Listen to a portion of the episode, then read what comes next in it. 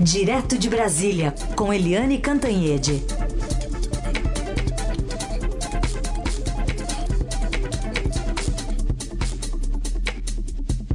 Oi, Eliane, bom dia.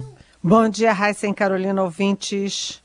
Bom, a gente começando aqui com o destaque lá da França, né? Principalmente a esses embates últimos, né, Carol, envolvendo o presidente Bolsonaro e o presidente Macron.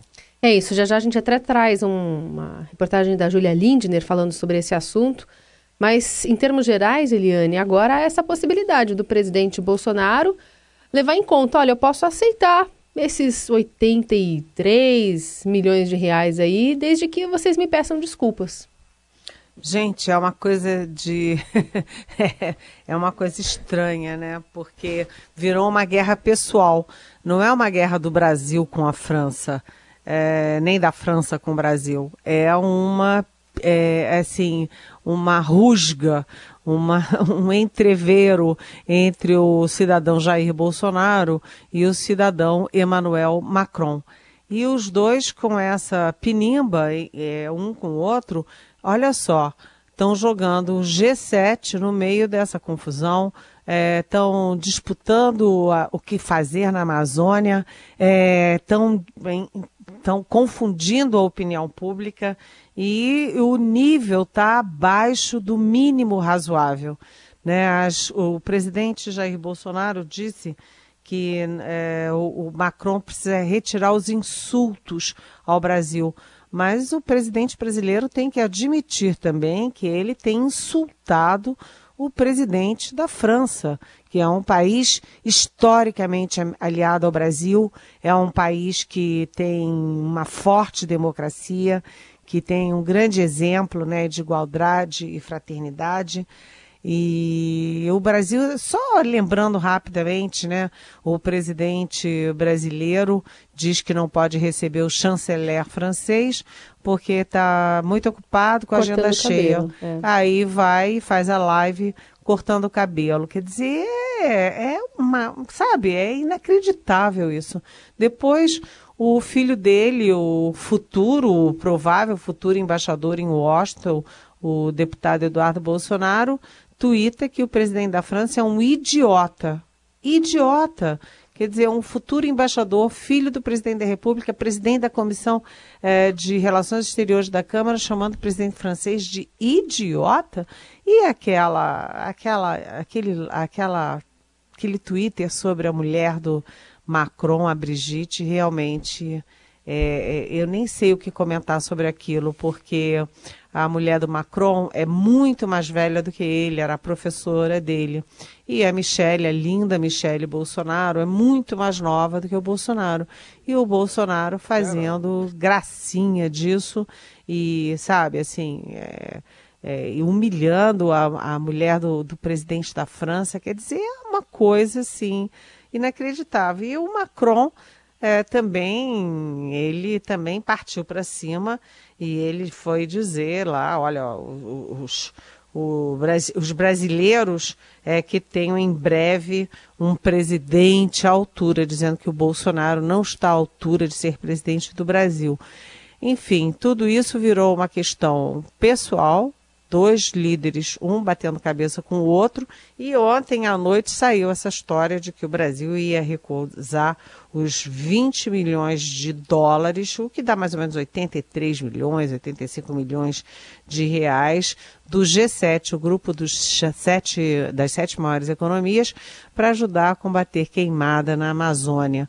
Quer dizer, o Brasil vai desperdiçar uma chance dessas é, uma oferta dessas, uma oferta legítima, justa, é, por causa de uma pinimba pessoal entre dois presidentes. E para completar, uma imagem interessante é a do mediador de, dessa crise, que é o Sebastião Pinheira, que é um, um presidente de direita do Chile, mas um presidente bastante mais diplomático, mais cauteloso, de bom senso, e ele é que está fazendo o papel de mediador, lembrando que o Chile não tem, é, não tem parte na Amazônia. Né? A França tem, porque a França tem a Guiana, mas o Chile não, mas o Chile foi chamado para mediar tão feia está a coisa. E isso aí é, tem efeitos futuros, porque hoje uh, tem a Tânia Monteiro no Estadão. É, já informando a gente que o governo está muito preocupado com o Sínodo da Amazônia, que é aquela grande reunião da Igreja Católica, que é em outubro em Roma, e eles estão. Aliás, eles já estavam, porque a Tânia já tinha feito essa matéria há meses, dizendo que há uma grande preocupação de que o Sínodo da Amazônia em Roma se transforme numa grande crítica ao Brasil. E tem também Jair Bolsonaro discursando na abertura oficial da ONU é, esse ano lá em Nova York. E todo mundo morre de medo das barbaridades que o presidente possa dizer. Tomara que ele leve um texto escrito, como ele fez naquele pronunciamento da semana passada, que foi bem adequado, num bom tom, porque se ele resolver fazer algumas improvisações, segura porque lá vem cacetada. Bom, Eliane, vamos ouvir a pouco, uh, o que disse há pouco o presidente Bolsonaro né, sobre esse pedido de desculpas que ele espera do Macron. A gente tem aí uma reportagem da Júlia Lindner que, Lindner, que acompanhou uma cerimônia dele lá na saída do Palácio Alvorada, hasteamento da bandeira. Olá, Heisen. Olá, Carol. Oi. O presidente Jair Bolsonaro disse que pode reconsiderar o envio de ajuda de países que formam o G7, desde que o presidente francês Emmanuel Macron é, retire declarações que ele considerou insultos a ele e também à soberania nacional. Ele se referiu a uma fala em que o Macron disse que Bolsonaro foi mentiroso e também a uma fala dita ontem na qual Macron disse que a internacionalização da, da Amazônia ainda está em aberto. O presidente Bolsonaro, no entanto, não quis é, sinalizar de nenhuma forma que pode pedir desculpas à primeira-dama francesa, Brigitte, por ter é, comentado é, em uma postagem que zombava é, a primeira-dama francesa. O presidente ficou bastante irritado com perguntas nesse sentido e decidiu encerrar a coletiva de imprensa após menos de dois minutos. Sobre isso, ontem no Palácio do Planalto já havia informações nos bastidores de que o presidente fica incomodado com o fato de países oferecerem ajuda sem entrar em contato direto com ele, sem incluir incluir diretamente o governo brasileiro nas discussões. Então, por isso esse comentário hoje, para que o Macron o procure e faça um gesto né, de aproximação. Temos que aguardar agora para ver o que, que vai acontecer. Qual a chance do Macron fazer esse, essa sinalização, hein, Eliane? Olha, eu acho que está muito difícil, porque o presidente Jair Bolsonaro já falou com o Trump, já falou com o espanhol, que nem é do G7, é, já falou com o Japão, já falou com o Chile, é, já vem falando com todo mundo, mas é, acho muito difícil qual dos dois vai tomar a iniciativa de falar um com o outro, né? É muito difícil porque a coisa saiu do controle. Quando mete mulher no meio, né, e de uma forma tão deselegante, né? Até o ministro da Educação é, andou também se metendo nessa confusão de forma muito grosseira. Enfim, é, fica difícil pedir para o Macron é, pedir desculpas. Quem que pede desculpas antes? É, quem foi cortar o cabelo na hora da, da agenda com o chanceler? Ou quem, enfim, quem é que quem, quem é que vai pedir é, desculpas antes? Acho que essa essa confusão essa... toda chegou num nível e, de não retorno por enquanto, mas outros países estão trabalhando fortemente nisso, até porque uh, a briga, essa, essa rusga entre Bolsonaro e Macron pode atrapalhar, inclusive, o acordo União Europeia e Mercosul. Lembrando que o Macron, antes mesmo dessa briga toda, antes mesmo da, da crise das queimadas, ele já vinha aí é, enfrentando pressões é, internas na França contra o acordo, porque a França também concorre com o Brasil na exportação é, da, é, agrícola. Né? Então há interesses também econômicos na França contra o acordo União Europeia-Mercosul e essa questão toda da briga dos dois só piora as coisas. Sem França e sem Brasil não tem acordo União Europeia-Mercosul. Vamos combinar, né, gente? Eu vou falar uma, uma expressão que a gente usa aqui com o Robson Morelli. Hum. Ai, ai, ai. Ai, ai, ai. Ai, ai, ai. É. Não é proibido casar com mulher mais velha, só para deixar claro, tá? Nenhuma a, lei a... internacional está dizendo isso. Principalmente se é uma mulher bonita, interessante, é. muito inteligente. Isso, né? Então, Eliane, agora vamos falar aqui sobre um relatório da Polícia Federal que vê indícios de crimes de corrupção, lavagem de dinheiro e Caixa 2 com relação ao presidente da Câmara, Rodrigo Maia, e o pai dele, César Maia, ex-prefeito do Rio de Janeiro. O caso agora está no Supremo. Pois é, chegou ao Supremo Tribunal Federal com três é, suspeitas ou acusações de corrupção passiva, falsidade eleitoral e lavagem de dinheiro. A falsidade eleitoral é porque a Odebrecht é, muitas vezes não enviava o dinheiro diretamente, mas via a cervejaria Petrópolis. É, isso ainda é um início né, de, de, de, procedimento, porque chega no Supremo Tribunal Federal, o relator é o ministro Luiz Edson Fachin, e o Edson Fachin deu 15 dias para a Procuradora-Geral é, da República, Raquel Dodge, oferecer ou não denúncia contra Rodrigo Maia e César Maia. Ah, era um momento muito complicado para Raquel Dodge, porque ela vence o mandato dela em setembro, é, primeiro. Segundo, ela é indiretamente, assim, é, nos bastidores, ela é candidata à reeleição ao cargo, à recondução ao cargo, e o Rodrigo Maia apoia essa pretensão da Raquel Dodge. Então, é uma questão complicada. O Faquin deu 15 dias, mas isso pode é, não é um prazo fixo. A Raquel Dodge pode estender um pouquinho, pode ser antes ou não. Mas, de qualquer jeito, é mais lenha nessa fogueira, não é só a Amazônia que está pegando fogo, não. Brasília também tem suas labaredas e o Rodrigo Maia é um personagem chave na aprovação de projetos, inclusive de projetos já de interesse direto do governo federal dentro do Congresso. Ou seja, é, é um ambiente que, vamos dizer, está quente, né? Digamos assim, Heisen e Carolina.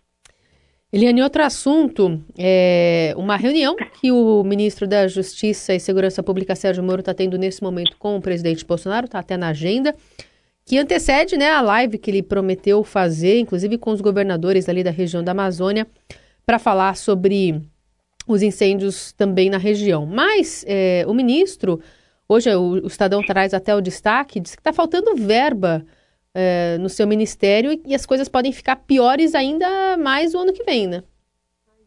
Pois é, o ministro Sérgio Moro, ele foi o grande ícone da. continua sendo o grande ícone da, da Lava Jato, ele é conhecido internacionalmente, já recebeu homenagens na Europa, nos Estados Unidos, mas ele no governo ele vem encolhendo.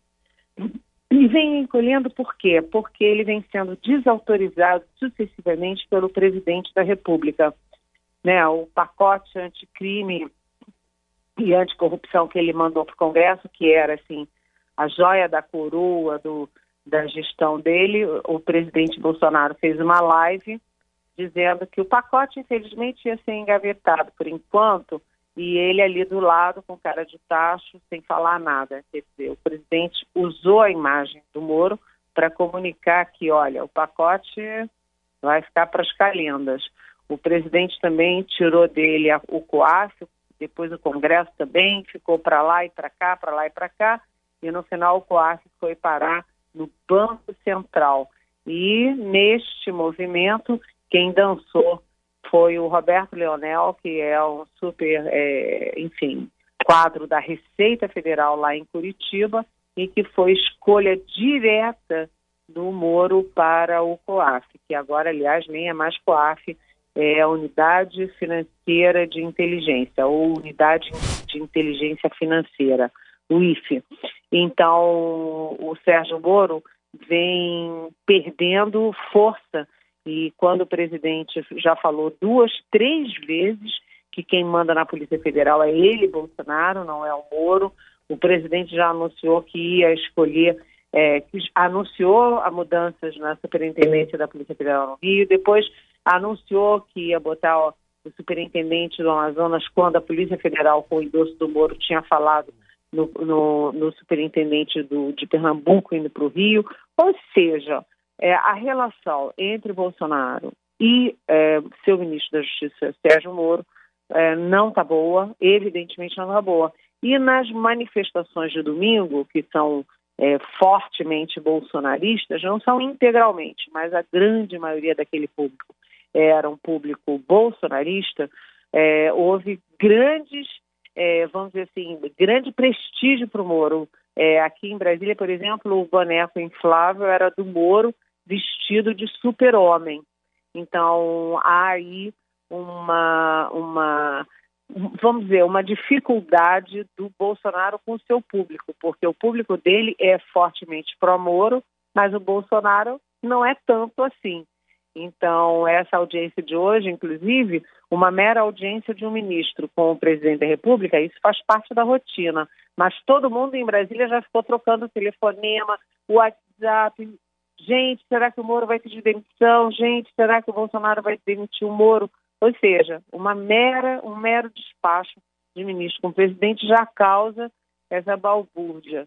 É, muito claramente a situação não está boa, né? Aproveitando, então tem um ouvinte aqui, Nelson Ariuac, é, ele perguntando se essas implicâncias do presidente Bolsonaro com o ministro Moro se seriam por ciúme do, do presidente. Oi, Nelson. Dizem que ciúme de homem é muito pior do que ciúme de mulher, né? O fato é que o Moro é o personagem mais popular do governo Bolsonaro. E isso, isso o tempo inteiro a gente sabe. Inclusive, uma vez eu fui almoçar com o Rodrigo Maia na residência oficial e ele estava contando que o, o, Bolsonaro foi lá e eles tiraram uma foto e, e o Rodrigo botou no, no, no Twitter. E depois o Moro foi também lá, eles fizeram uma foto e o Rodrigo botou no Twitter. E aí o presidente da Câmara me disse que uh, o, o, os likes, né, assim, as curtidas da foto do Moro foram quatro vezes mais do que as do Bolsonaro. Ou seja, o Moro é muito popular, ele, é, ele tem a marca de ter tido essa, esse, ter sido líder desse combate à corrupção tão firme no Brasil. E pode ser que o presidente tenha ciúme sim, mas além do ciúme, tem uma questão prática, que 2022 tem eleição. E o Bolsonaro já disse que é candidato à reeleição, e o Moro é sempre cotado, cogitado como um potencial candidato. Pode ter isso também, além de uma questão direta de ciúme, há também uma questão prática de disputa de é, votos, não é? Tá bom, você acabou de concordar então com uma tese aqui do técnico Felipão, que deu essa mesma declaração que você deu agora. Ele falou ciúme de homem, só que ele fez uma, ele deu uma bufada assim, ele fez, é. é pior que de então, mulher. Tá, ciúme, ciúme de homem. Ah. Pronto, a bufadinha a gente arranjou. Tá bom. Tchau, Eliane. Até amanhã. Obrigada, um beijo. Até amanhã. Beijão.